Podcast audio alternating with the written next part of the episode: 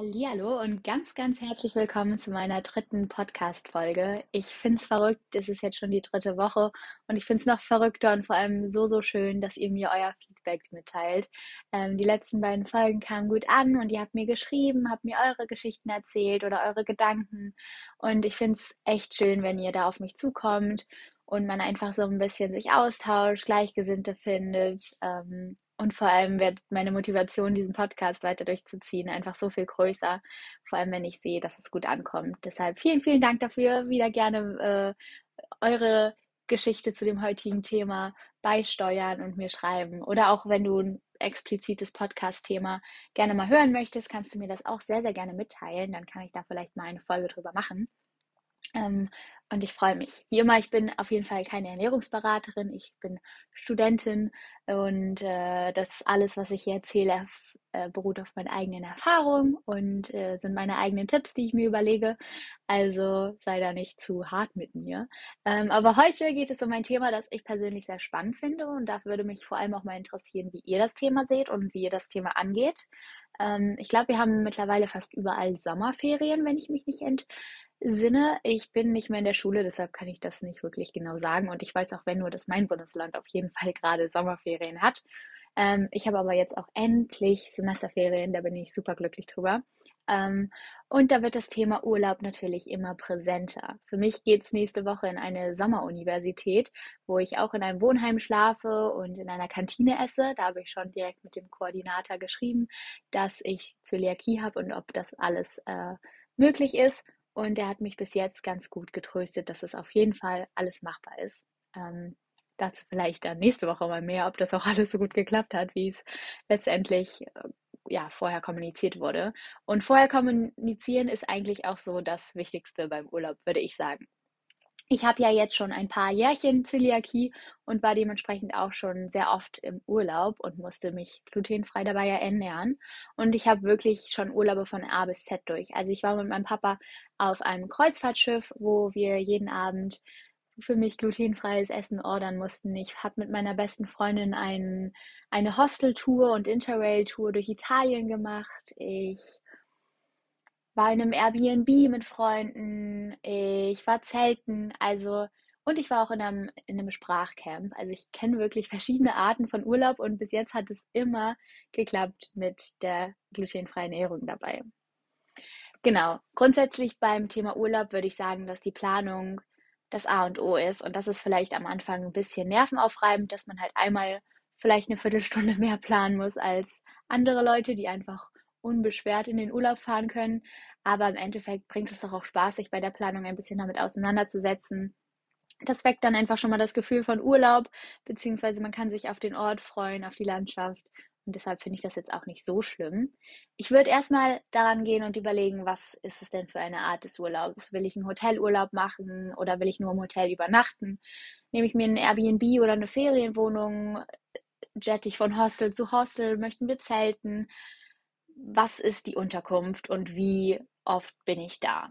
So, und wenn wir uns das Beispiel Hotel angucken, dann würde ich auf jeden Fall vorher anrufen und einmal nachfragen, meine Situation schildern, dass ich Zöliakie habe und ob das denn für die äh, umsetzbar ist. Wenn die natürlich sagen, nee, auf gar keinen Fall, dann würde ich vielleicht nochmal ein anderes Hotel nachschauen. Aber die Antwort kam mir persönlich bis jetzt noch nie entgegen. Äh, man muss auch sagen, ich glaube, die einen Tick besseren Hotels haben heutzutage eigentlich alle was glutenfreies ähm, und haben da mittlerweile das als, würde ich sagen, normalen Standard. Man muss da aber auch aufpassen, es gibt immer mal wieder so kleine Fallen, in die man tippen kann. Zum Beispiel gibt es manchmal das Rührei, das habe ich letztens auch in einer Podcast-Folge von einer anderen Podcasterin gehört dass das Rührei teilweise auf Toastbrot ausgelegt ist, damit das Fett aufgesaugt wird. Und da bin ich erstmal selber ein bisschen stutzig geworden und dachte, wow, das habe ich jetzt noch nie gehört. Ähm, aber ich frage auch tatsächlich eh immer nach, ob ich das Rührei essen kann, weil ich ja auch keine Milchprodukte zu mir nehme und teilweise wird das Rührei ja auch mit Milch zusammen verdünnt. Und ähm, in dem Zug frage ich dann auch immer nach Gluten und bis jetzt war das bei mir zum Glück noch nie der Fall. Auf jeden Fall würde ich bei dem Hotel eben vorher anrufen und Bescheid geben und auch wenn ich dann vor Ort bin, gerade vielleicht einchecke und auch morgens im Restaurant, dann nochmal sagen, dass ich die bin, die unter Zöliakie leidet und mein Essen auf jeden Fall glutenfrei sein muss. Ähm, dann kriegt ihr meistens euer eigenes Brötchen, das dann aufgebacken wird. Und was vielleicht auch immer ganz cool ist, wenn ihr euch diese Toasterbags mit dabei habt. Ähm, von denen habe ich jetzt auch erst durch euch erfahren, äh, was ich super cool finde. Ähm, das sind einfach so kleine Tüten, in die man Brot einstecken kann und dann kann man das mit dieser Tüte in den Toaster bringen. Und so könnt ihr natürlich dann auch einen Toaster benutzen, der vielleicht im Hotel zur Verfügung steht und müsst nicht euren eigenen Toaster mit in den Urlaub schleppen. Das aber nur im Worst Case. Wir hoffen ja eigentlich, dass die Küche in dem Hotel dann Brötchen für euch aufbackt und euch die selber frisch bringt. Mein persönlicher Favorit ist allerdings ein, eine Ferienwohnung oder ein Apartment, einfach weil ich weiß, dass dann alles glutenfrei ist, was da reinkommt. Dann kann ich für mich einkaufen, ich kann mir Frühstück, Mittag und Abendessen kochen, wenn es sein muss. Ähm, und genau die Dinge einkaufen, die ich auch wirklich brauche und vor allem, die ich auch wirklich essen kann. Also im Hotel ist es ja dann doch immer noch ein bisschen mehr Nachsicht. Also Bloß wenn man sagt, man hat Zöliakie, muss man es vielleicht dann trotzdem nochmal erklären oder man kann sich nicht immer zu 100% darauf verlassen. Und bei dem Airbnb weiß ich halt, wenn ich mein glutenfreies Brot einkaufe, dann ist es auch das glutenfreie Brot. Ähm, und deshalb, ja, ist das für mich immer so ein Favorit. Aber ich war halt auch schon mal im Hostel. Da, selbst da das war wirklich ein günstiges Hostel. Äh, meine Freundin und ich waren in unserer Abi-Zeit auf Interrail-Tour und hatten da auch so ein bisschen das Ziel, so, so wenig Geld wie möglich auszugeben ähm, und haben uns da jeden Tag so eine kleine Challenge gesetzt. Und wir haben nicht immer im Hostel gefrühstückt. Teilweise gab es da nämlich auch kein glutenfreies Brot, aber ich glaube, das war nur in einem von acht Hostels der Fall oder sieben, keine Ahnung, wie viele Hostels wir da letztendlich besucht hatten.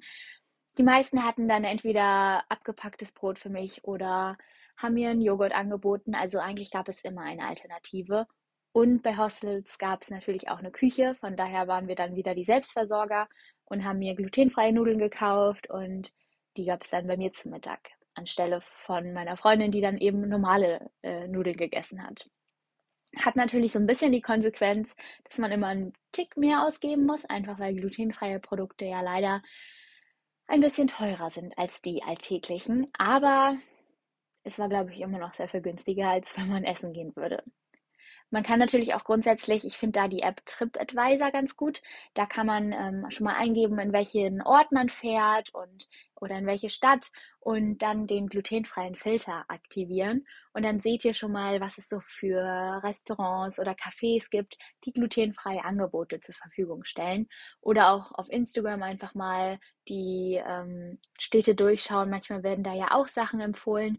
Und da finde ich es auch irgendwie dann mal schön, mir ein teureres Café oder Restaurant zu gönnen, das dann richtig leckere glutenfreie Produkte hat. Zum Beispiel weiß ich noch in Amsterdam, da bin ich in so eine Pancake-Fabrik gegangen, die wir auch vorher schon rausgegoogelt hatten. Und die hatten dann glutenfreie Pancakes und dann habe ich das natürlich ganz, ganz anders gewürdigt, mal so einen glutenfreien, frischen, richtig leckeren und saftigen Pancake zu essen, als wenn ich mir den jetzt zu Hause in der Pfanne zauber.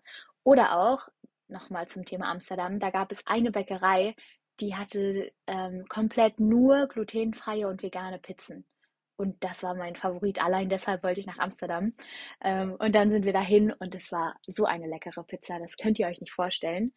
Aber hierzu kommt auch immer lieber äh, selber planen und immer Safety First sein. Von wegen, ich war das Jahr danach nochmal in Amsterdam und da gab es diese Pizzeria nicht mehr, obwohl sie immer noch in den Google-Suchverläufen zu finden war und obwohl sie immer noch ihren Standort aktiviert hatte, sind wir da extra hingelaufen. Ich richtig motiviert, ist schon das Wasser im Mund zusammengelaufen, weil ich diese unglaublich leckere Pizza essen wollte. Ja, und bin dann da angekommen und es gab keine. Und ich war schon kurz vorm Verhungern und war natürlich so frustriert. Und da äh, bin ich dann tatsächlich immer so ausgestattet, dass ich immer eine kleine Notfalllösung in meiner Tasche habe, weil ich hungrig nicht gut auszuhalten bin. Also wenn ich Hunger habe, dann möchte ich auch gerne was essen und deshalb ist es bei mir immer ein Riegel oder eine Reiswaffel oder Nüsse, die auf jeden Fall in meiner Tasche Platz finden. Und auf Nummer sicher gehen würde ich auch immer bei der Art der Anreise. Also ich würde mir erstmal überlegen, fahre ich Bus, fahre ich äh, Zug, reise ich mit dem Flugzeug, ist es ein Langstreckenflug oder ein Kurzflächen, Kurzflächen, sage ich schon, Kurzstreckenflug, würde ich immer einmal überlegen und ich nehme mir da auch immer auf jeden Fall was zu essen mit. Gerade weil es ja an den ganzen Raststätten zum Beispiel immer oft nur Bäcker oder Fastfood-Ketten gibt da gibt es nicht so oft was glutenfreies. Ich weiß noch, irgendwann sind wir mal mit dem Auto von Norddeutschland nach Süddeutschland gefahren und nachts gab es dann eben nur McDonald's oder so und dann dachte ich, wäre ich schlau und nehme einen Salat. Ja, was war da? War natürlich dann Croutons drin und so konnte ich den Salat auch nicht essen. Von daher immer eine Stulle dabei haben oder irgendeinen Salat einpacken oder ja, sogar Nudeln könnt ihr euch ja vorkochen. Ähm, immer auf Nummer sicher gehen. Und bei einem Kurzstreckenflug, da kann man natürlich sagen, gut, das sind jetzt ein, zwei Stunden, die ich da in der Luft bin, muss ich mir nicht unbedingt was zu essen einstecken. Mache ich trotzdem. Also ich habe, wie gesagt, immer lieber zu viel Essen dabei als zu wenig. Und auch bei Flughäfen gilt, dass es ja oft entweder vor und danach, also an den Flughäfen, ähm, sehr überteuert ist. Da kostet dann schnell mal ein Sandwich Okay, ich weiß echt nicht, was ein Sandwich kostet, weil ich mir da noch nie eins gekauft habe, aber ich glaube, es ist teuer. Ich sehe nur, dass es da ab und an so Smoothies gibt oder so. Ähm, aber es gibt halt auch viele Bäckereien und viele Restaurants, die vor allem Fastfood zubereiten. Und da ist es dann schon immer mühselig, nochmal nach glutenfreiem Essen Ausschau zu halten. Also wenn ihr sagt, ihr könnt easy drei, vier Stunden ohne Essen auskommen, dann müsst ihr euch natürlich nichts mitnehmen. Aber ich habe immer lieber einen kleinen Snack dabei, auch einfach, wenn mir dann im Flugzeug langweilig ist und ich Lust habe auf Essen, dann hole ich halt mein Essen raus. Äh, da müsst ihr natürlich aufpassen, dass ihr nichts Flüssiges habt. Ich weiß, irgendwann wurde mir mal mein Joghurt weggenommen und meine äh, Banane hatten sie als Bombe deklariert. Da musste ich irgendwie kurz rausgehen und denen dann erklären, dass es eine normale Banane ist. Es war ganz verrückt. Aber genau.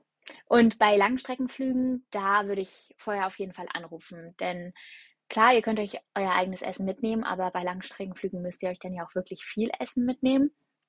Und von daher würde ich vorher anrufen. Eigentlich bieten alle Airlines dann auch glutenfreie Gerichte an.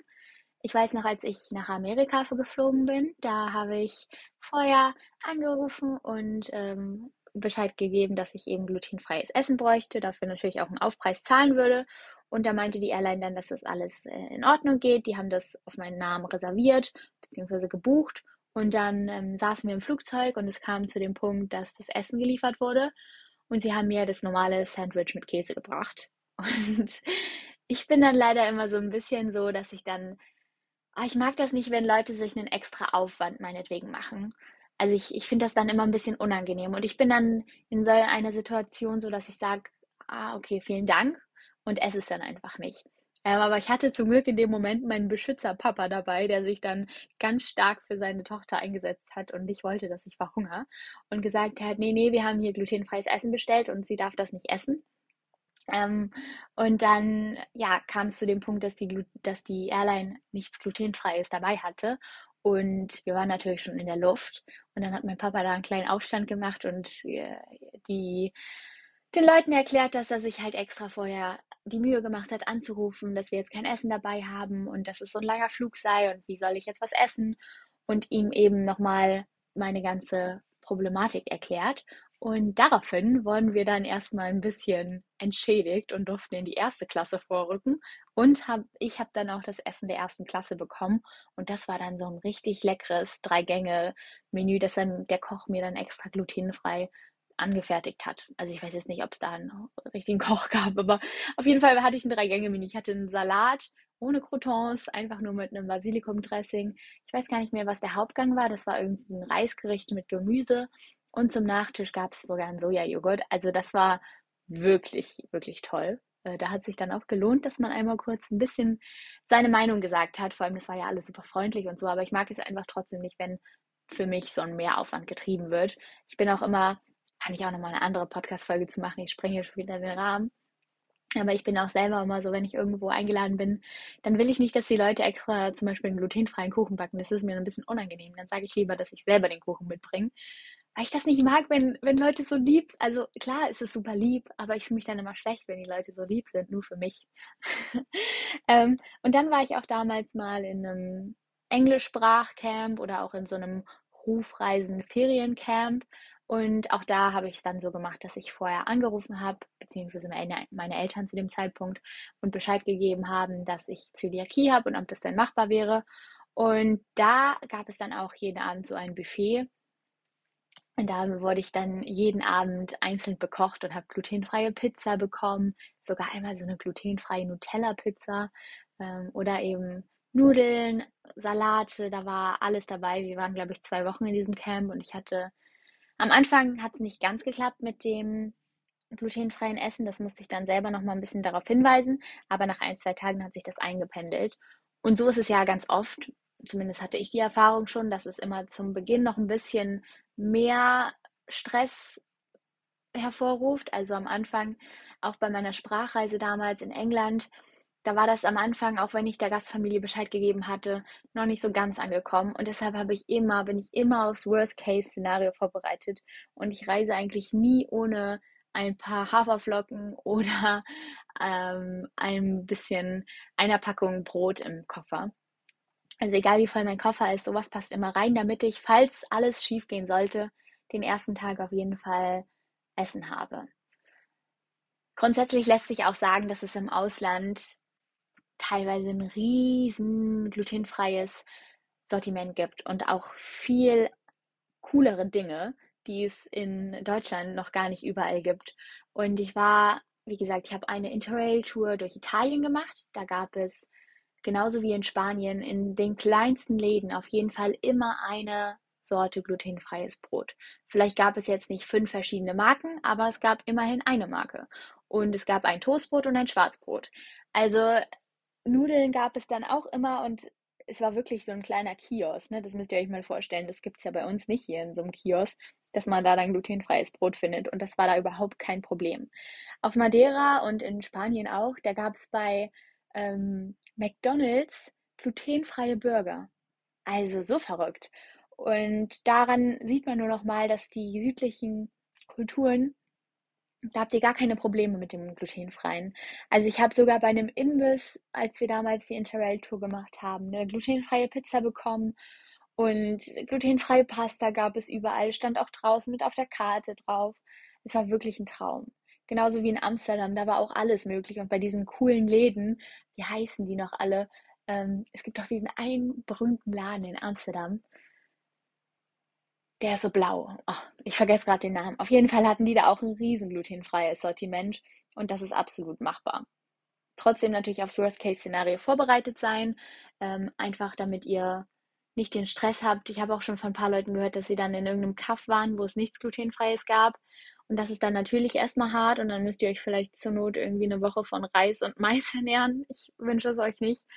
Aber wenn ihr dann wenigstens eure Haferflocken dabei habt, könnt ihr euch ein Porridge machen. Also deshalb, auch wenn ich dann zur Not die Haferflocken wieder mit zurückschleppe, dann nehme ich sie trotzdem lieber mit, solange es natürlich das, der Platz in meinem Gepäck zulässt. Und dann ist es auch wirklich machbar.